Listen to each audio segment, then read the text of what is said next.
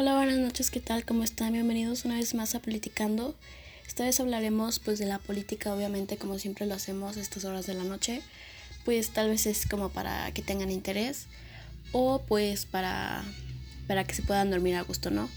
Eh, pues como siempre los estaré acompañando una media hora, ya sé que es poco, pero pues es lo suficiente. Y pues empezaremos con lo que es la política. Pues digamos que pues la política es una ciencia social que estudia el poder público del Estado, promoviendo la participación ciudadana al poseer la capacidad de distribuir y ejecutar el poder según sea necesario para garantizar el bien común en la sociedad.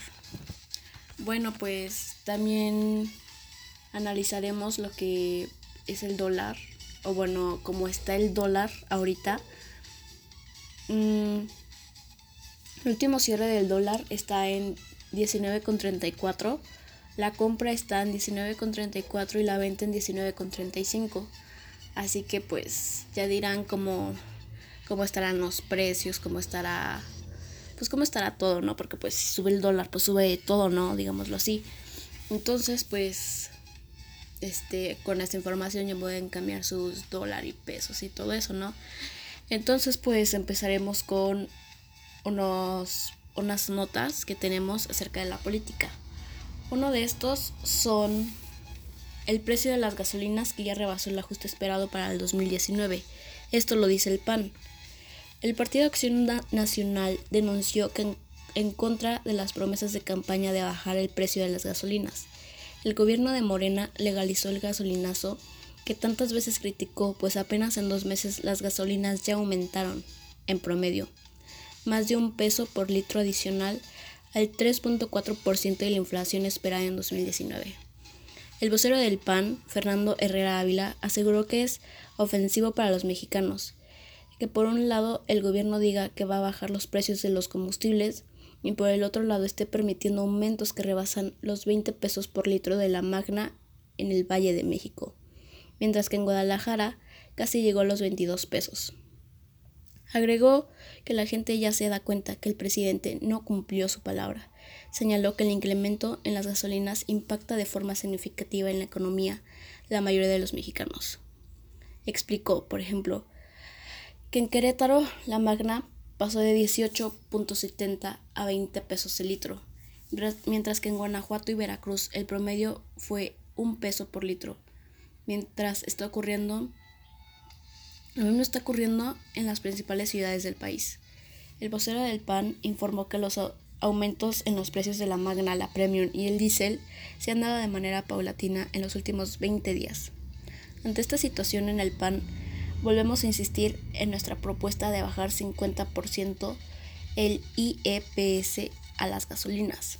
Esta reducción permitiría que los ciudadanos paguen 4 pesos menos por litro de gasolina por eso le exigimos al gobierno federal que acepte nuestra propuesta, aunque ya sabemos que necesita mucho dinero para financiar sus programas sociales. Esto lo dijo pues el señor que está que es el vocero del PAN, que es Fernando Herrera Ávila. Pues de cierta manera sabemos que pues tiene razón, porque pues desde hace tiempo el presidente, desde las campañas pasadas, que pues no había sido presidente, no había sido electo, estaba diciendo que las gasolinas iban a bajar.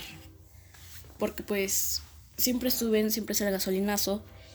Y los mexicanos siempre están inconformes por eso. Ese siempre es el problema. Decían que era el PRI, para pasar ahora con el gobierno de Morena, pues es lo mismo. Así que pues prometen y prometen y no se hace nada. Así que mm, desde que está Andrés Manuel, todos los partidos políticos están en contra de esto. Entonces pues digamos que de cierta manera tienen razón, porque pues todos están así, todos están gastando de más y pues no está, no está bien. La siguiente nota a la que vamos es, no queremos que el presidente parezca un emperador, dice Coparmex. Gustavo de Hoyos Weather, presidente nacional de la Confederación Patronal de la República Mexicana, exigió la prevalencia de los organismos autónomos en el país. el representante de la iniciativa privada reconoció que existen organismos como el Instituto Nacional Electoral, el Instituto Nacional de Transparencia, Acceso a la Información y Protección de Datos Personales, o Instituto Nacional de Educación para Adultos, han sido fundamentales para la construcción de la democracia. A México no le conviene regresar al imperialismo del siglo pasado. No queremos un presidente que parezca emperador, enfatizó. Con el hashtag ya estuvo, Gustavo Hoyos, presidente de la Coparmex, encabeza la campaña para exigir que las instituciones que han dado fortaleza a México sigan vigentes, pues dijo que de no ser así, es mucho lo que podemos involucrar, concluyó. Pues, no sé, o sea, de cierta manera, mm, eh, los partidos políticos siempre van a estar inconformes con su rival, que es el, pues el Morena, ¿no? porque pues ganó, digámoslo así. Entonces pues se ponen del lado del pueblo y de su lado, o sea, siempre van a estar inconformes. Así que pues los dejo su criterio, pueden comentar si quieren en nuestras redes sociales. Eh, vamos con el siguiente tema, que es encontrar personas con vida, prioridad de la comisión de búsqueda. Estas labores también se extienden a la identificación de los cuerpos de las personas que han sido reconocidas. Entonces, en Así las Cosas, Carla Iracema Quintana Osuna, quien obtuvo el doctorado en Derecho por el Instituto de Investigaciones Jurídicas de la Universidad Nacional Autónoma de México, es también maestra en los estudios de la diferencia sexual por la Universidad de Barcelona y maestra en Derecho por la Universidad de Harvard. Ha sido directora general de la Asesoría Jurídica Federal de la Comisión Ejecutiva de Atención a Víctimas. Es la nueva titular de la Comisión Nacional de Búsqueda de Personas, quien será la encargada de atender las desapariciones, quien a decir de Alejandro Encinas, subsecretario en Derechos Humanos, Población y Migración, son 40.000 y de reconocer los 26.000 cuerpos se tienen sin identificar. A decir de Quintana, se debe buscar a la gente en vida, por lo que es prioritario comenzar de inmediatamente. Es decir, en cuanto desaparezca una persona se debe comenzar la búsqueda. Se debe unir todos, los tres poderes, buscar un terreno y un conjunto. La titular de la nueva comisión expresó que se debe de seguir buscando a las personas, unirse a sus familiares, hacer trabajo de campo. A decir de la comisionada, comenzará con las fosas de Michoacán, ya que sus labores también se extienden en la identificación de los cuerpos de las personas que no han sido identificadas, por lo que también trabajará con las instituciones internacionales que contribuyan a reconocer su identidad. Carla Quintana dejó claro que solicitará colaboración a los familiares de personas desaparecidas, ya que está consciente de que muchas veces no hacen la denuncia. Le resulta que la Comisión Nacional de Búsqueda de Personas no es policía y pueden confiar en la institución que tienen como objetivo ayudar a encontrar a personas que desaparecieron. La nueva comisionada hizo mención en los desaparecidos vivos, refiriendo al reportaje que presentó Quinto Elemento Lab. Pues no solo hay desaparecidos vivos que se volvieron parte del crimen organizado. Recuerda que también hay trata de personas que son desaparecidos vivos y que son obligados a realizar labores que no quieren asegura que antes del gobierno negaba la existencia de esta grave crisis. En este gobierno se reconoce y se quiere que este crimen se reduzca, aunque ello implique que la comisión deje de existir. Aclara que este tema no se termina de la noche a la mañana, se irá resolviendo poco a poco. Confía en que este problema generacional termine. Pues todo ya se resumió. La nueva comisionada en la comisión de búsqueda va al pendiente de todo y pues es su trabajo, o sea, debe de estar al pendiente, porque siempre hay muchas marchas en contra, bueno, para que encuentren a los desaparecidos, porque pues no hace nada, el gobierno nunca hace nada para poder encontrarlo, o bueno, eso se dice, porque pues tampoco está bien que vayas a denunciar, los que sí van a denunciar, vayan a denunciar y que el gobierno no haga nada. Entonces es bueno que la nueva comisionada, que es Carla Iracema Quintana Osuna se dé esa responsabilidad y diga, yo voy a hacer esto y voy a hacer el otro. Está muy bien, porque pues ya no va a haber tantas quejas como antes. Y este, pues entonces que haga su trabajo, debe hacer su trabajo como debe de. y tener a las personas, atender a las personas y tener a las personas satisfechas, que pueden encontrar a las personas, ya sean con vida o no, pero que las encuentre. Y si encuentra su paradero, pues que haga todo lo posible porque las personas terminen vivas, digámoslo así. Pero pues bueno, vamos con el siguiente tema, que es sobre el Senado, lo cual es que miden fuerzas en el Senado para elegir ministra. Minutos antes de que se abriera el proceso de elección para ministra de la Suprema Corte de Justicia de la Nación, la candidata Loreta, Loreta Ortiz les manda un mensaje a los senadores de Morena, donde, donde les pide que por el bien de la Corte y del país voten por ella.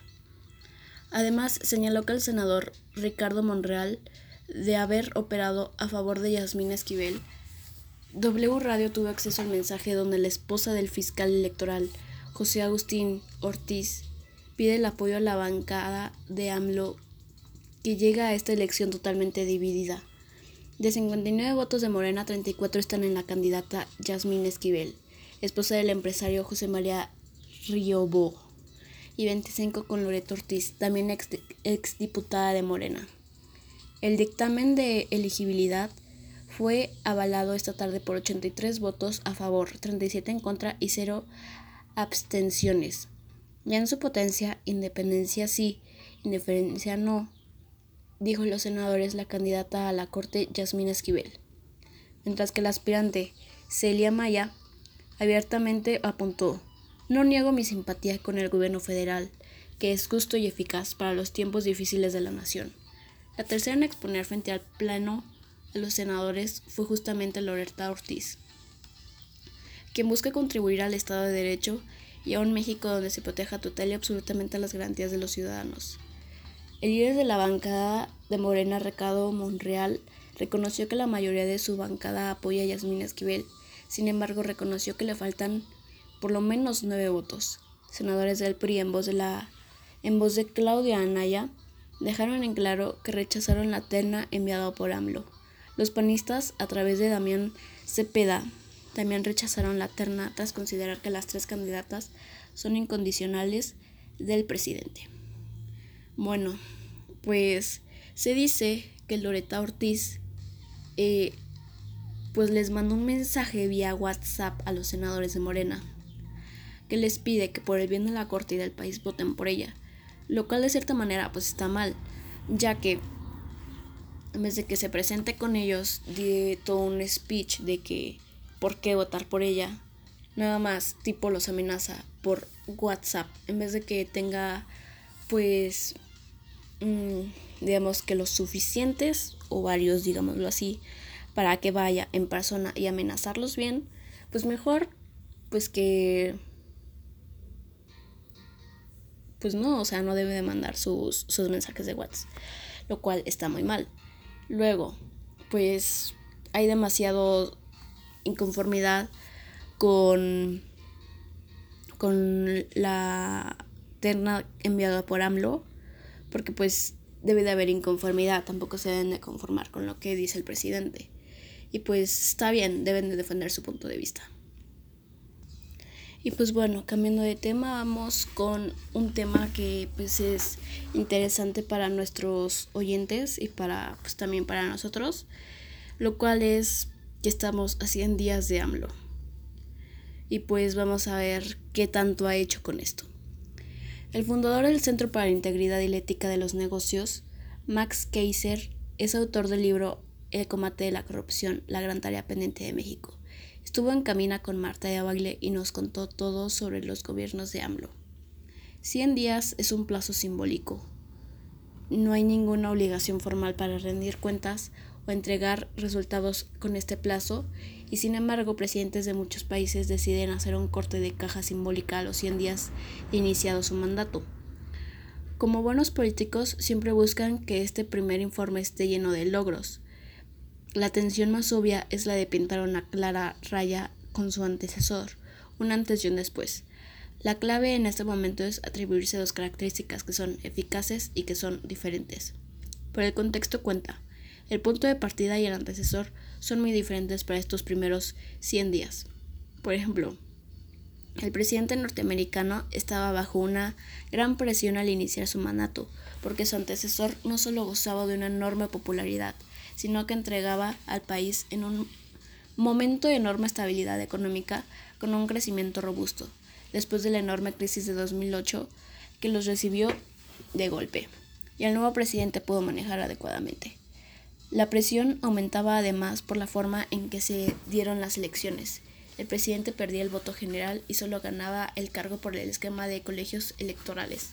Esto sumado a las acusaciones de intervención de Rusia en el proceso electoral. Ahora, como creo que nos, no se ve, pueden evaluar seriamente los resultados de gobierno. En tan poco tiempo, propongo evaluar tres cosas. 1. Cinco cambios de rumbo que podrían ser positivos.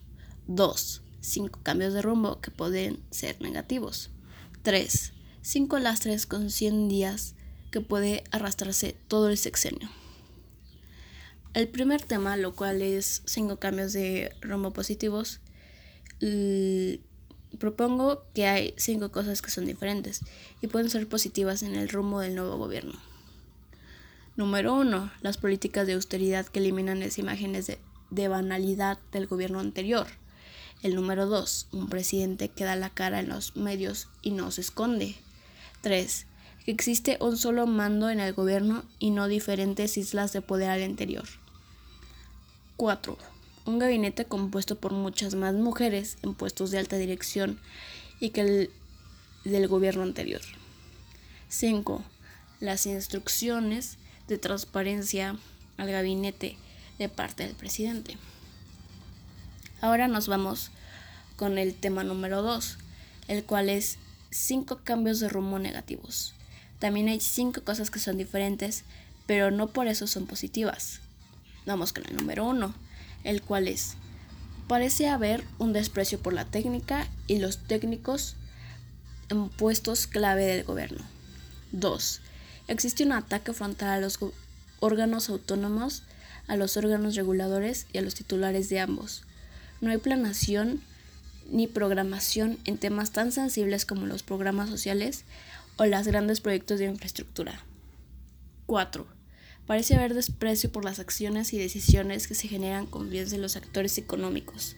Se están eliminando, bueno, eso es en el punto 5, el cual es que se están eliminando programas sociales importantes a lo que se les señala que están manchados por la corrupción sin pruebas y se sustituyen por entregas de recursos de manera directa. Y nos vamos para el túmulo que es el número 3, el tema número 3, que es 5 lastres que, se, que cargará todo el sexenio. Por otro lado, hay 5 decisiones que serán una pesada carga durante todo el sexenio. El número 1 es la cancelación del nuevo aeropuerto del Texcoco. 2 la continuación del tren México-Toluca. 3. La construcción de la refinería de Dos Bocas y el tren Maya.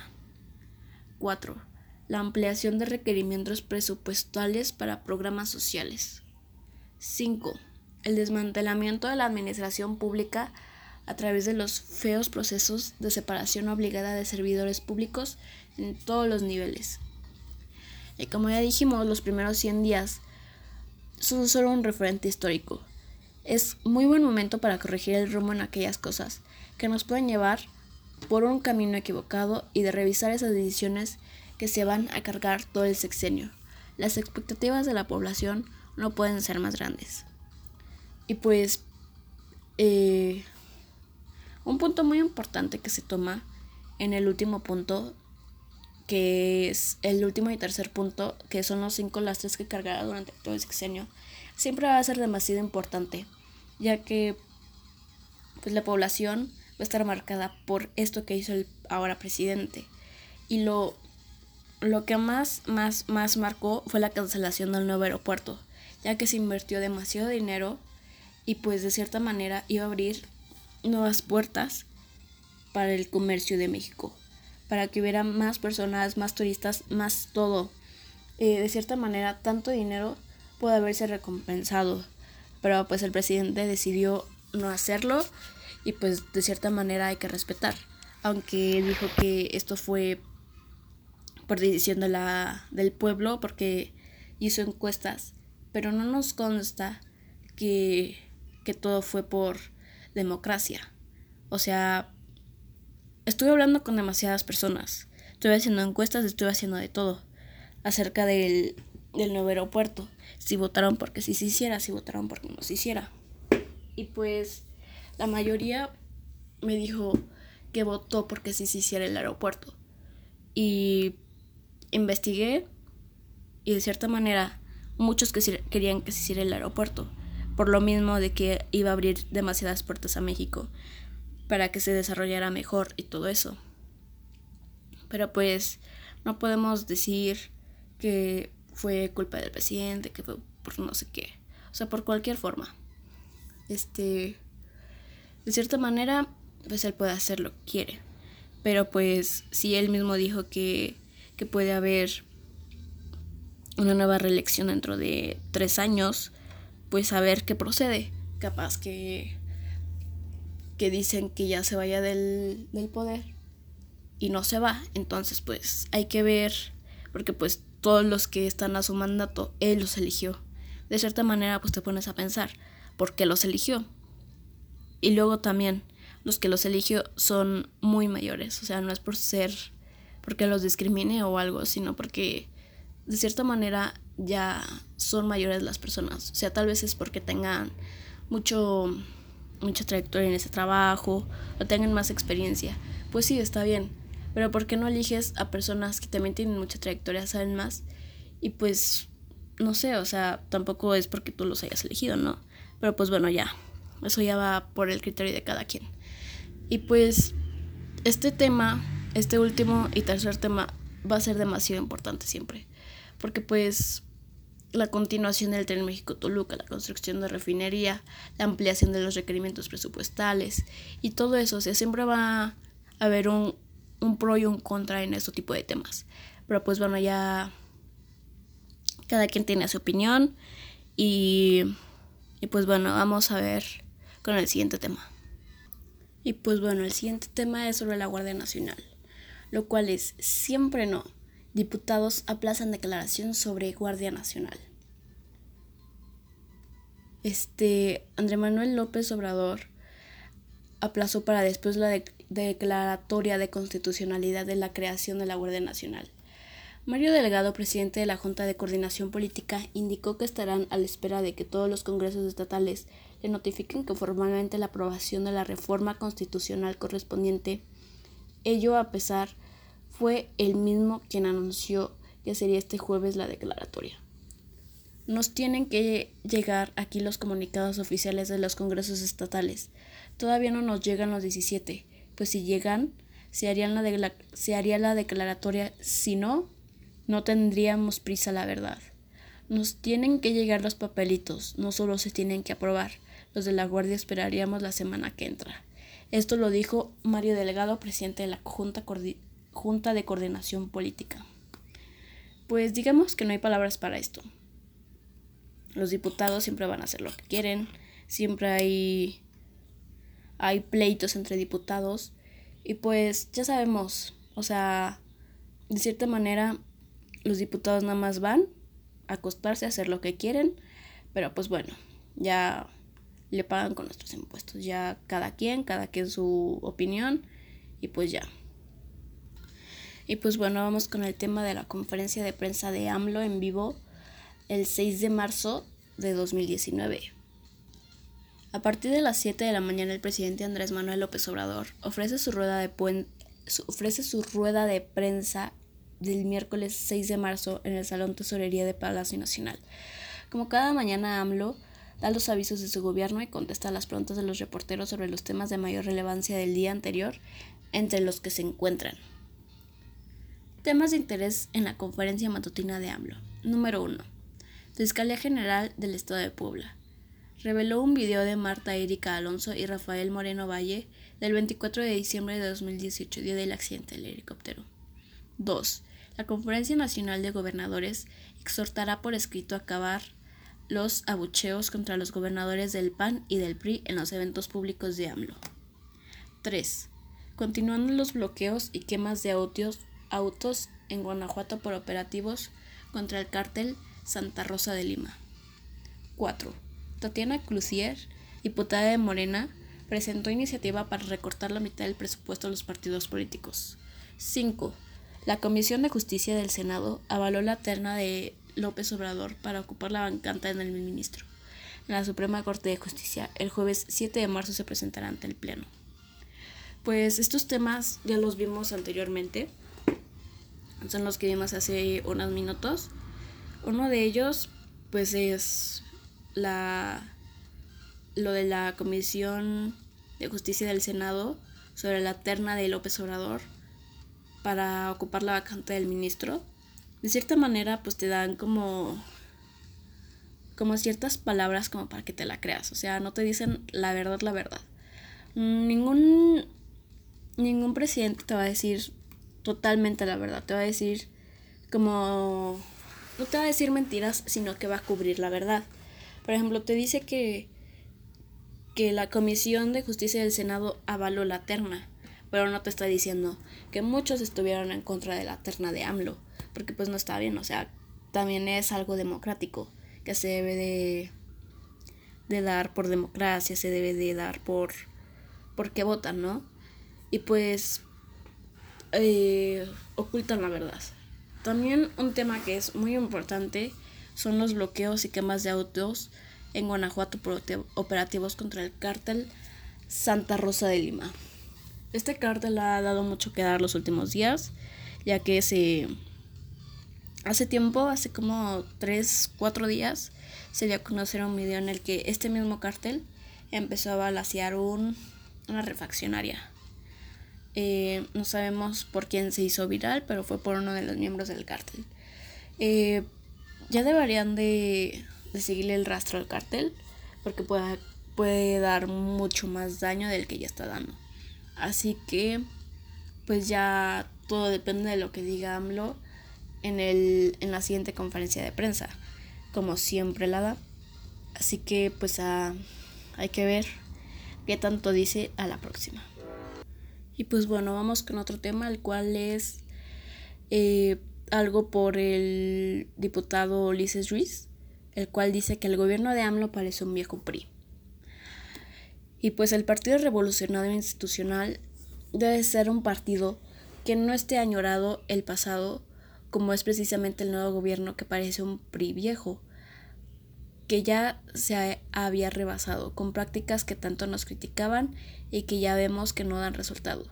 Es un gobierno de buenas intenciones pero muy malas decisiones, aseguró Ulises Ruiz, aspirante de la dirigencia priista. En entrevista con Así el Hueso, el también exgobernador de Oaxaca dijo que el nuevo gobierno tiene muchas prácticas viejas, como la compra de diputados, las mayorías, imponer decisiones y hacer leyes a modo de gobernante, simular encuestas a modo de, de lo que quiere el nuevo presidente. Acerca del proceso interno para dirigir el tricolor, Ulises Ruiz dijo que el PRI cumple 90 años vivito y coleando y que sus problemas se resolverán primero con la elección de su nuevo dirigente, pero sobre todo en la Asamblea Nacional. Pues también compartieron, el hueso compartió, digamos que es una caricatura política en el que se ve el Senado con un cartel del PRI parchado con, el, con la de pues el gobierno de AMLO. Y pues de cierta manera, pues tiene razón, ¿no? Pues primero, por lo que ya dijimos hace unos minutos, por el gasolinazo. Promete y promete que va a bajar la gasolina, lo cual no ha bajado. Se quejaba del gobierno del PRI, pero hace lo mismo, o sea, justito lo mismo.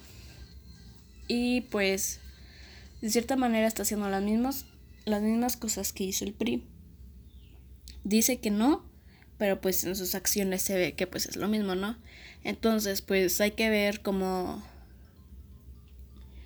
cómo se soluciona esto. Hay que ver cómo cómo reacciona AMLO. No creo que dé temas sobre esto. Y pues evade temas, evade temas como en una conferencia de prensa que, que le preguntaron acerca del aborto. Él dijo que ahorita no, o sea, ahorita no, gracias. Así que pues siempre va a evitar temas o siempre va a parchar la verdad. Y pues entonces ya, digamos que como dice Ulises Ruiz, es un PRI viejito. Parece un PRI viejo, así que pues hay que ver cómo se soluciona esto. Y pues bueno, hasta aquí quedamos, hasta aquí termina nuestro programa. No se pierdan el próximo capítulo, el cual es mañana, lunes a viernes, a la misma hora, en el mismo lugar. Este, pueden seguirnos en nuestras redes sociales, Instagram, Twitter, Facebook. Y pues platíquenme, coméntenme todo lo que quieran. Nos vemos a la próxima. Bye.